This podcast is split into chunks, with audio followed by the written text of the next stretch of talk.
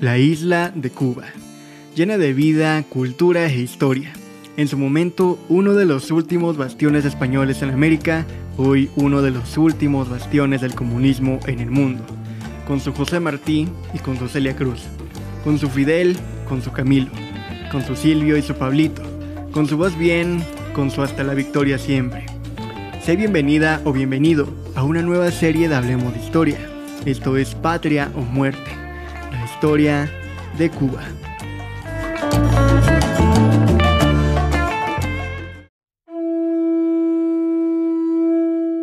Existe una gran polémica y discusión sobre la forma en la que se pobló América. La teoría más famosa sugiere que estos pobladores cruzaron hace unos 13.000 años el estrecho de Bering, que conectaba por vía terrestre a Asia con América en busca de presas grandes. Otra teoría dicta que no, que los primeros no llegaron del norte, sino del mar, y aquí una vez más la historia difiere, pues algunos dicen que fue de Australia, otros de Japón, otros de la Polinesia, etc. De cualquier forma que haya sido, el avance fue lento, los territorios inhóspitos y la vida precaria, pero poco a poco las poblaciones nómadas se fueron haciendo sedentarias. Fue así que se fueron fundando los primeros y principales centros urbanos en Meso y Sudamérica. Aún así, las migraciones no se detendrían. Así como en el caso de la América continental, existen varias teorías acerca de cómo se fue poblando Cuba y el Caribe. Se piensa que los primeros nativos llegaron desde las corrientes del río Mississippi y la península de Florida o desde Centroamérica, específicamente el área enmarcada entre Belice y Honduras, cuyas corrientes marinas y aéreas pudieron haber favorecido la navegación por el interior del Caribe y el acercamiento a las pequeñas islas próximas. Según el naturalista cubano Antonio Núñez Jiménez, podemos identificar cinco grandes migraciones que van desde el año 6000 a.C. hasta la primera mitad del siglo XV de nuestra era. A través de estos años se fue desarrollando la pesca y la agricultura, Generalmente se vivía en un matriarcado y los muertos eran enterrados. Para el siglo VI se da la primera migración de los famosos indios taínos, provenientes de las Antillas y que se asentaron principalmente en la zona oriente de la isla.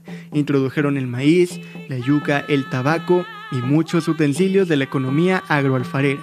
Poseían rituales y tenían una marcada organización social se pueden identificar a tres grandes grupos sociales en la Cuba prehispánica, los guanajatebeyes, los siboneyes y los ya mencionados taínos.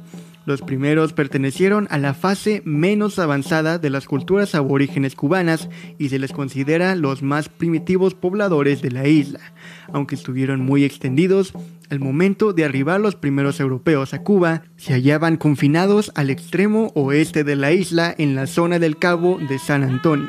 Las referencias históricas describen que utilizaban las cuevas y abrigos rocosos similares como refugio y que se alimentaban de pescados y moluscos marinos, así como de algunas frutas que recolectaban. Diego de Velázquez en una carta de 1515 afirma lo siguiente. Las viviendas de estos guanajatevives esa manera de salvajes, porque no tienen casa, ni asientos, ni pueblos, ni labranzas, ni comen otra cosa sino las carnes por los montes y tortugas y pescado. Los iboneyes, más avanzados que los guanajatebeyes, lograron formas simétricas y un mayor acabado en sus distintos instrumentos.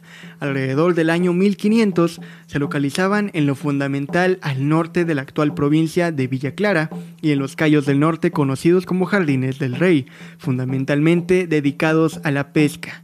Sin embargo, desde el punto de vista arqueológico, los estudiosos les atribuyen una presencia casi por toda la isla. Y finalmente, los taínos, de quien más información se tiene. Provenían de la vecina isla de la Española, que hoy comparten la República Dominicana y Haití. Localizados fundamentalmente en el centro y oriente de Cuba, los taínos fomentaron la agricultura y la alfarería, en las que lograron un alto nivel de desarrollo. Sus poblados comunales, estructurados por caneyes y bohíos indistintamente, eran pequeños, pero bien organizados y el cacique era la máxima autoridad. Las labores se distribuían en beneficio de todos y así mientras los hombres salían a cazar y pescar para lo cual ya contaban con redes tejidas de algodón y anzuelos de espinas, las mujeres contribuían de manera decisiva a las siembras, la atención de los cultivos y las cosechas. También les estaban encomendada la producción alfarera de finalidad utilitaria, fundamentalmente cazuelas, burenes y otros, que utilizaban para cocinar sus alimentos. Se sabe que cultivaban el chile, el maní, la yuca, el algodón, mismo que utilizaban para hacer sus hamacas y redes, y además el maíz y el tabaco, el cual consumían de preferencia asociado a distintas ceremonias. En sus yacimientos se han encontrado gran cantidad de instrumentos de piedra como morteros, martillos y hachas, así como ídolos de distinta naturaleza lítica pero de gran belleza y perfección, y unas piezas de madera preciosas tipo banquetas llamadas dujo, que utilizaban los caciques para sentarse. Desarrollaron además la cestería y la cordelería. Lamentablemente, a diferencia de otros lados a donde llegarían los castellanos en las primeras expediciones, llámese a Cuba, la española, etc., se fue exterminando progresivamente a los aborígenes y nativos, haciendo que hasta nuestros días no llegue más información que las pocas recabadas por los conquistadores y un esbozo de tradición oral. Pero la historia del mundo cambiaría totalmente a partir del 22 de mayo de 1492, cuando llegó al puerto de Palos de la Frontera en Huelva, España, una carta de los Reyes Católicos, en la que ordenaba a la municipalidad contribuir con dos embarcaciones a una expedición. Una expedición al mando de un navegante genovés de nombre Cristóbal Colón. Y es que unos años antes de la llegada europea a América, los viajes marítimos portugueses a la India bordeando las costas de África y siguiendo el camino hacia el oeste a través del Océano Índico sirvieron como un estímulo para otros navegantes europeos que creían que era posible llegar a las regiones de Asia Oriental navegando hacia el oeste. Colón defendía la hipótesis de que el diámetro de la Tierra era tan pequeño que se podría alcanzar Asia navegando desde Europa hacia el poniente. Fue así que consiguió el apoyo y el patrocinio económico de los reyes Isabel y Fernando de Castilla y Aragón, que le autorizaron a organizar un viaje de exploración que lo condujo, sin saberlo, a cambiar la historia de la humanidad. Y aunque no fue fácil armar los barcos y reclutar a la tripulación, Colón pudo echarse finalmente a la mar el 3 de agosto al frente de tres naves, la Santa María, la Pinta y la Niña las cuales iban cargadas de provisiones, marineros y esperanzas de encontrar una nueva ruta comercial que cruzara el Atlántico. Así pues, después de hacer escala en las Islas Canarias el 6 de septiembre, la Armada tomó rumbo hacia el oeste. Colón calculaba que la distancia hasta Zipango, Japón, era de unas 700 leguas, por lo que cuando superaron las 800 sin avistar tierra, hubo que afrontar el descontento de sus hombres, deseosos de abandonar una aventura que cada vez parecía más temeraria. Sin duda, no fue un viaje fácil, pues incluso hubo conatos de amotinamiento, pero gracias a la presencia y a las dotes de mando de Martín Alonso Pinzón, se consiguieron resolver estas situaciones. Cuando ya se habían agotado todos los cálculos y previsiones realizadas por Colón, se oyó desde la pinta el famoso grito de Rodrigo de Triana, dos horas después de la medianoche del 12 de octubre.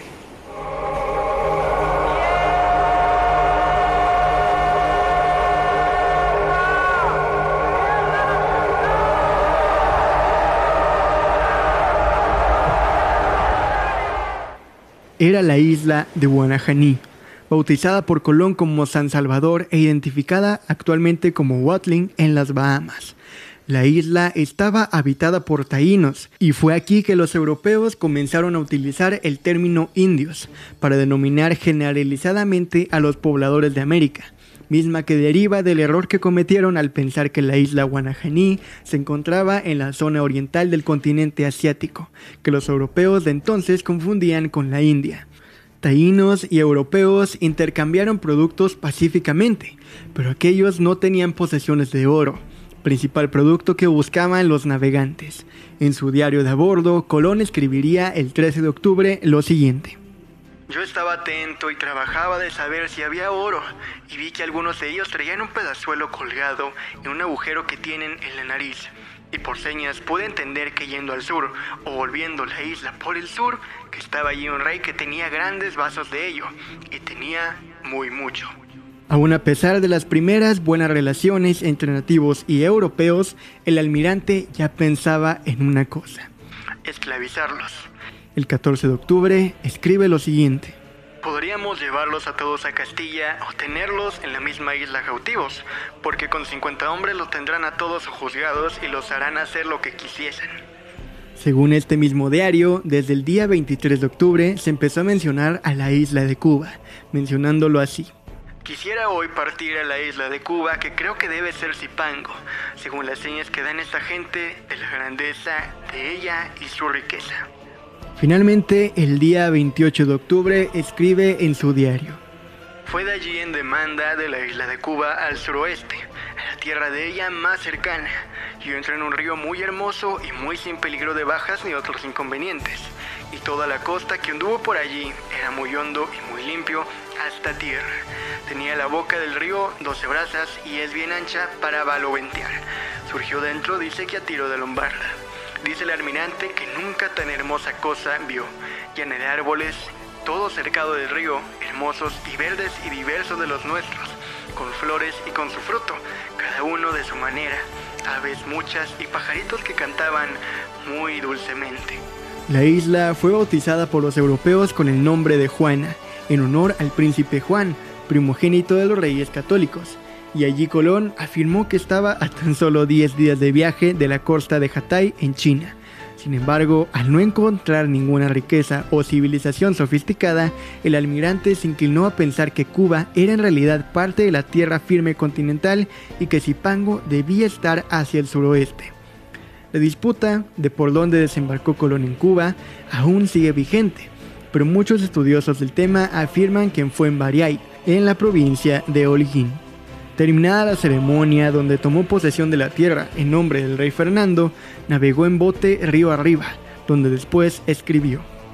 Esta es la tierra más hermosa que los ojos humanos hayan visto. Impaciente Colón por encontrar oro, hizo velas el 12 de diciembre y pasando por la punta de Maízi, descubrió la Española. En la Nochebuena de 1492 naufragó la Santa María en la costa norte de esta isla el cargamento se pudo salvar gracias a la ayuda de los indígenas. Y con los restos de la nave, Colón decidió construir un fuerte llamado de la Navidad, que fue el primer establecimiento español en América. Allí quedaron 39 hombres con el fin de mantener las relaciones amistosas con los isleños y buscar minas de oro. El 4 de enero, el almirante dio la orden de volver, Junto a los europeos se embarcaron algunos indígenas, papagayos, pavos, productos de la tierra y objetos exóticos. En los primeros días de navegación, Colón escribió su famosa carta, que estaba destinada a difundir la noticia de su fabuloso encuentro.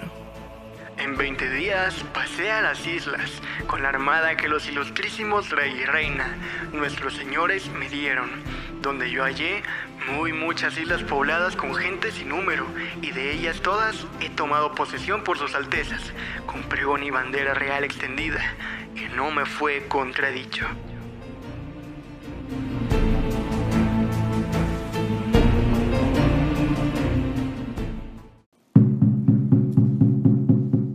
Después de un segundo viaje en el que Colón tocó Cuba, en 1508 fue enviado Sebastián de Ocampo por órdenes de Nicolás de Obando para confirmar lo que más o menos ya se sabía, que Cuba era una isla y no una península como creía o quería hacer creer a todo el mundo Cristóbal Colón. En 1511, el segundo nuevo almirante y segundo virrey de las Indias, Diego Colón, hijo de Cristóbal, se lanzó a incorporar a la isla de Cuba a sus dominios americanos y poblarla.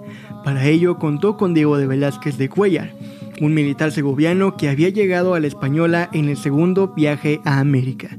Aquí forjó importantes contactos con los hermanos Colón y con los sucesivos gobernadores, Fray Nicolás de Obando y don Francisco de Bobadilla, ocupando un importante lugar en la sociedad de Santo Domingo. Fundó las poblaciones de Salvatierra de la Sabana, Verapaz, San Juan de Charagua, Villanueva de Jaquimo, Sabana de Armilla y Aznar. fue nombrado capitán general por Bartolomé Colón y teniente por Obando. La expedición conquistadora de Velázquez partió en agosto de 1511 de Salvatierra de Sabana, localidad situada en el sur de la isla española, y constaba de cuatro naves y 300 hombres. Por la cercanía de la isla, no tardaron mucho en llegar al oriente cubano, concretamente al puerto de Palmas, cerca del actual Guantánamo. Sin más tiempo que perder, Velázquez fundó en agosto de 1511 la primera villa de Cuba, Nuestra Señora de la Asunción de Baracoa, y la que hizo capital y sede del primer obispado cubano.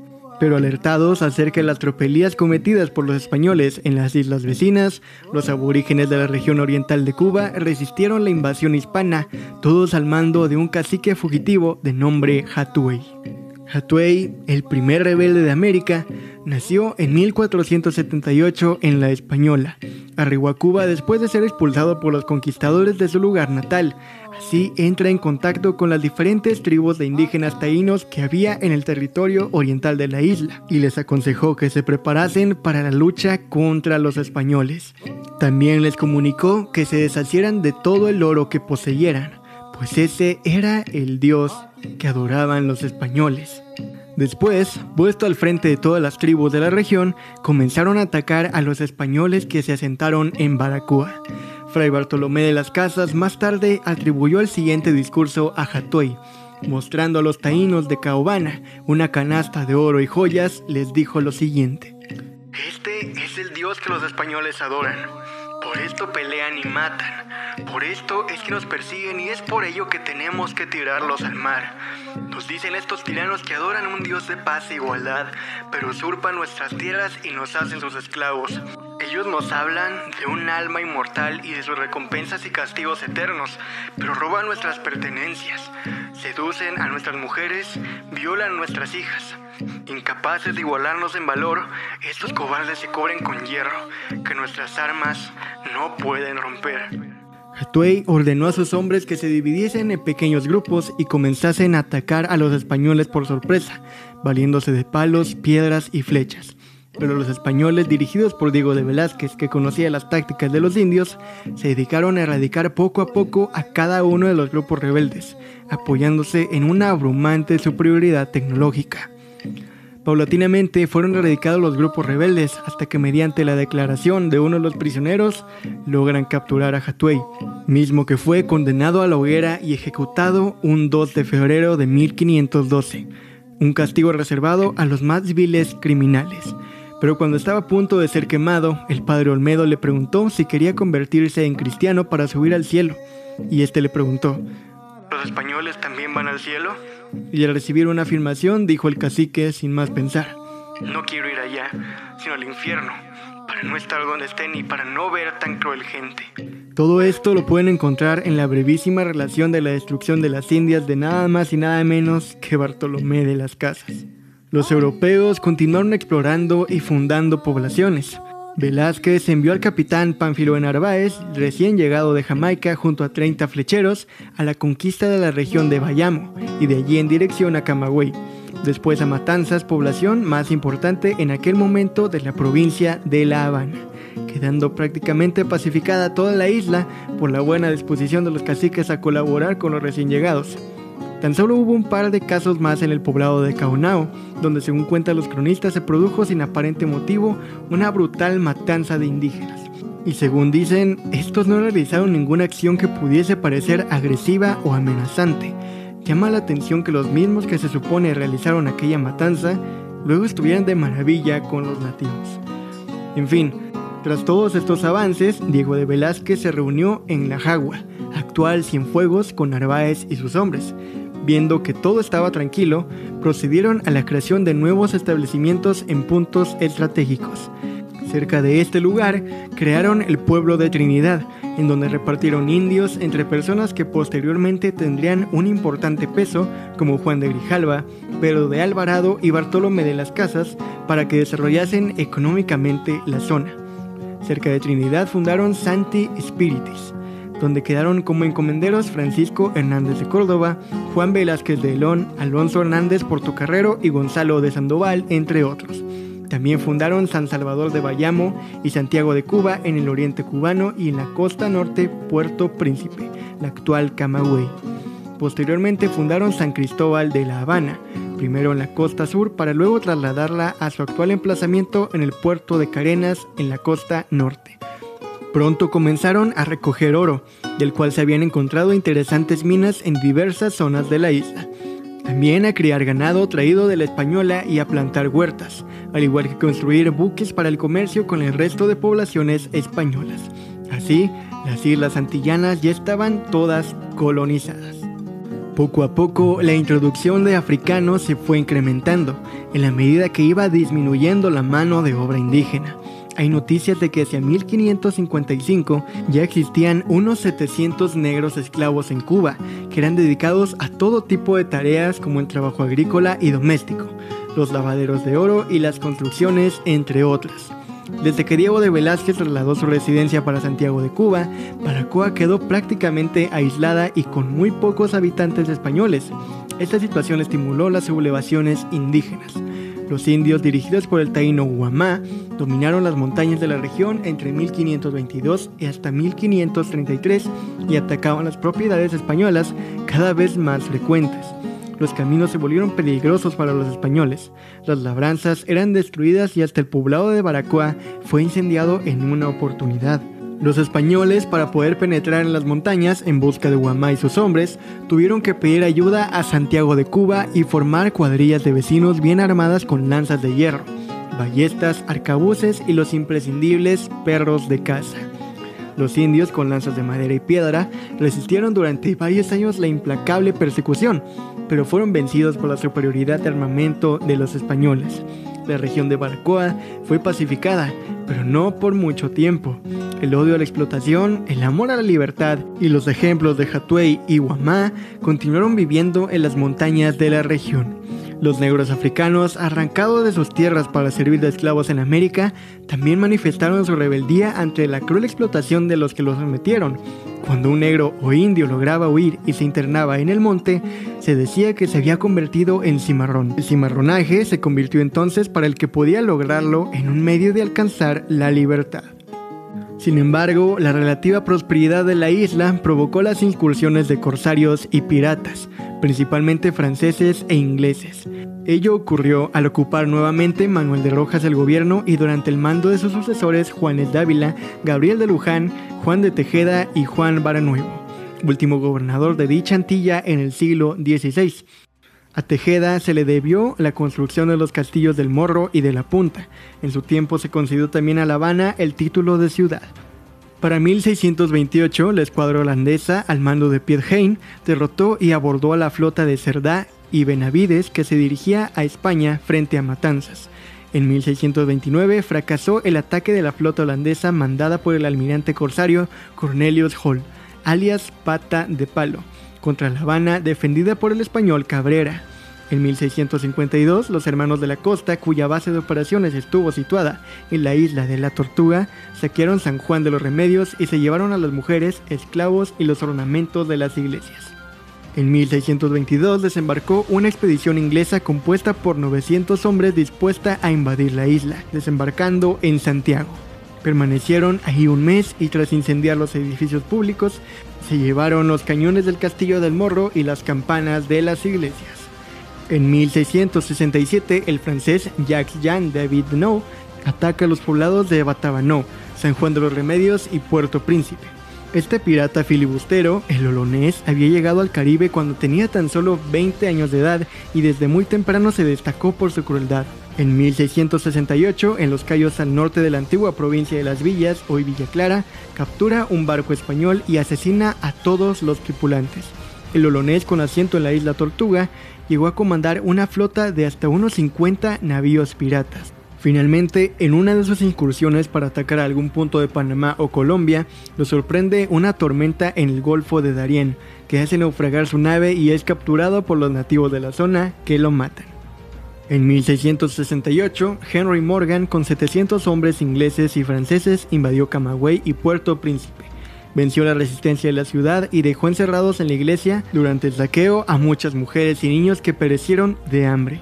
Iguales saqueos cometió Morgan en Venezuela y el Istmo de Panamá. En atención a sus servicios, el gobierno inglés nombró gobernador de Jamaica. En 1678, el gobierno español autorizó el corso. Esta medida forzó a los filibusteros que se trasladaron del mar a las Antillas del Pacífico, lo que provocó que al ser perseguidos abandonaran estas islas, siendo el último filibustero de la zona el neerlandés Lorenzo Graf, llamado Lorencillo por su baja estatura. Fue el terror de las costas del Golfo de México, Cuba y el litoral de Venezuela, hasta que las flotas británicas y neerlandesas destruyeron sus refugios en Haití. En 1697, el almirante inglés Neville acabó con todos. La destrucción del filibusterismo produjo paz, pero hacia el siglo XVII la colonia de Cuba estaba en el más triste estado de abatimiento. La población era muy escasa, habiéndose casi extinguido los naturales, disminuidos los europeos por repetidas pandemias, casi nula la inmigración blanca y todavía de poca importancia la africana. La producción era insignificante y las rígidas leyes del monopolio no permitían el comercio con los extranjeros, dando lugar al más escandaloso contrabando. Tampoco existía la industria y la educación era muy rudimentaria. El ascenso de los Borbones al trono español a principios del siglo XVIII trajo una modernización de las concepciones mercantilistas que presidían el comercio, y lejos de debilitarse, el monopolio se diversificó y se dejó sentir en la vida económica de las colonias. En el caso cubano condujo a la instauración del estanco del tabaco, destinado a monopolizar en beneficio de la corona la elaboración y comercio de la aromática hoja, convertida ya en el mayor motor económico de la isla. La medida fue resistida por comerciantes y cultivadores, lo que dio lugar a protestas y sublevaciones, una de ellas siendo brutalmente reprimida mediante la ejecución de 11 vegueros en Santiago de las Vegas, población próxima a la capital. Imposibilitados de vencer el monopolio, los más ricos habaneros decidieron participar de sus beneficios, asociados con comerciantes peninsulares, lograron interesar al rey y obtener su favor para constituir una Real Compañía de Comercio de La Habana en 1740, la cual monopolizó por más de dos décadas la actividad mercantil de Cuba.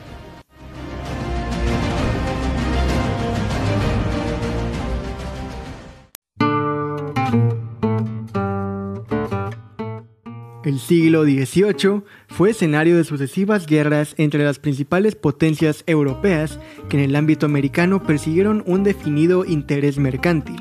Todas ellas afectaron a Cuba de uno u otro modo, pero sin duda la más trascendente fue la Guerra de los Siete Años de 1756 a 1763, en el curso de la cual La Habana fue tomada por un cuerpo expedicionario inglés.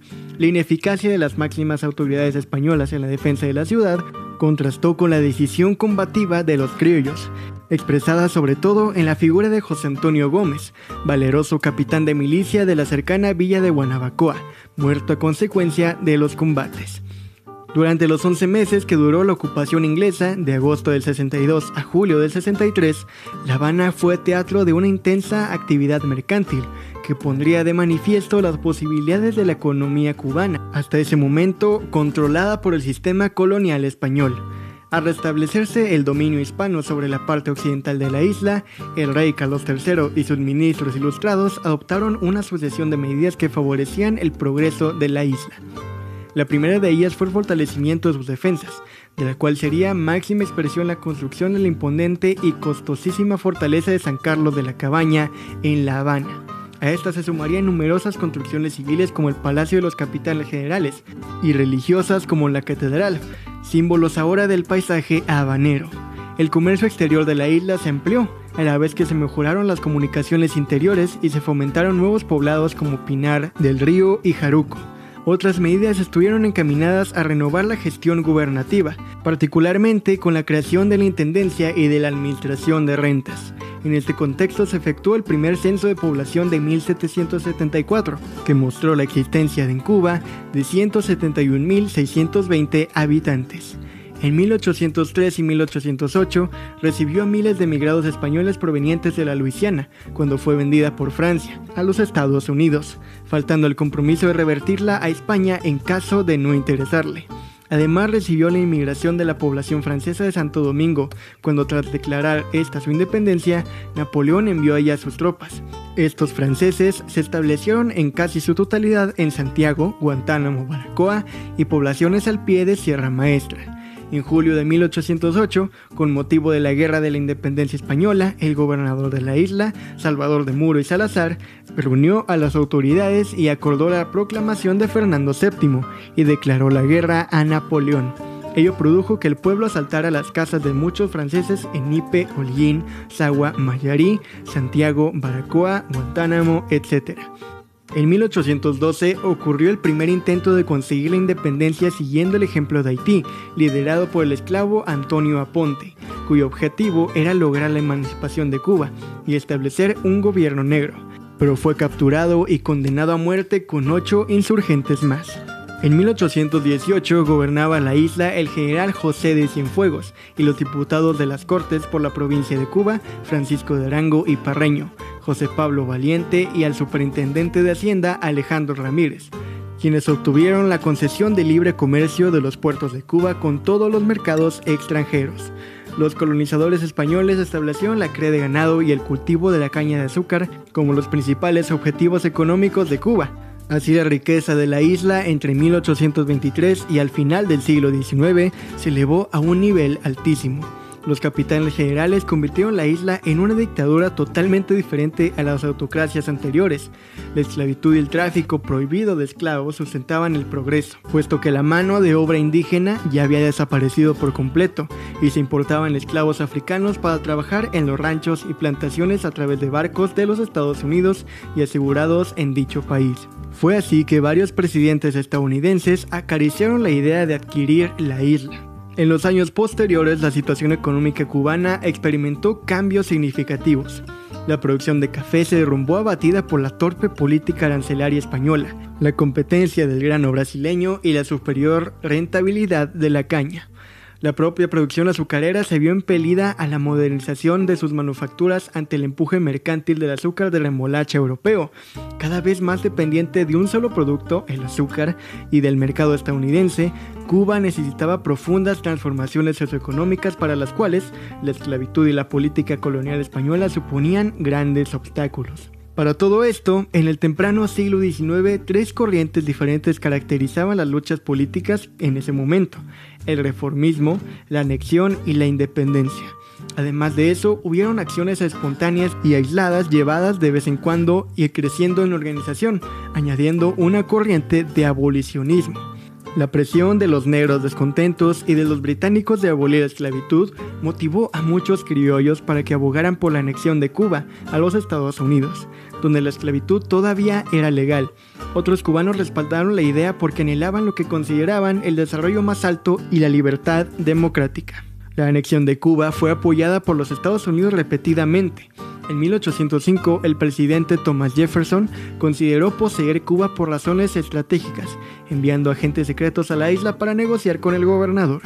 El 2 de diciembre de 1823, el presidente James Monroe de los Estados Unidos se dirigió específicamente a Cuba y otras colonias europeas en su proclamación de la doctrina Monroe, misma que surge entre los conflictos diplomáticos entre los estadounidenses y los rusos. A grandes rasgos, esta comprendía dos elementos indispensables. Nada de intervención europea en América y nada de intervención americana en Europa. Cuba, localizada en el hemisferio oeste a solo 94 millas, 151 kilómetros de Cayo Hueso en los Estados Unidos, fue de interés de los fundadores de la doctrina cuando advirtieron al ejército europeo que dejaron América para los norteamericanos los intentos más sobresalientes a favor de la anexión fueron hechos por el general del ejército español Narciso López, que preparó cuatro expediciones a Cuba en los Estados Unidos. Las primeras dos en 1848 y 1849, fallidas antes de partir debido a la oposición norteamericana. El tercero, formado por aproximadamente 600 hombres, se las arregló para atacar en Cuba y tomar la ciudad central de Cárdenas. Careciendo del apoyo popular, esta expedición falló. Su cuarta expedición atracó en la provincia de Pinar del Río, con cerca de 400 hombres en agosto de 1851. Los invasores fueron derrotados por las tropas españoles y López fue ejecutado. En los años 1860, Cuba tuvo dos gobernadores de mente más liberal, Serrano y Dulce, que apoyaron la creación de un partido reformista, a pesar de que los partidos políticos fueron prohibidos. Pero un gobernador reaccionario, Francisco Lerzundi, que vino después de ellos, fue quien suprimió todas las libertades concedidas por los gobernadores anteriores y manteniendo un régimen pro esclavitud en todo su rigor. El 10 de diciembre de 1868, el terrateniente Carlos Manuel de Céspedes provocó el Grito de Yara, declarando la independencia cubana y la libertad para sus esclavos.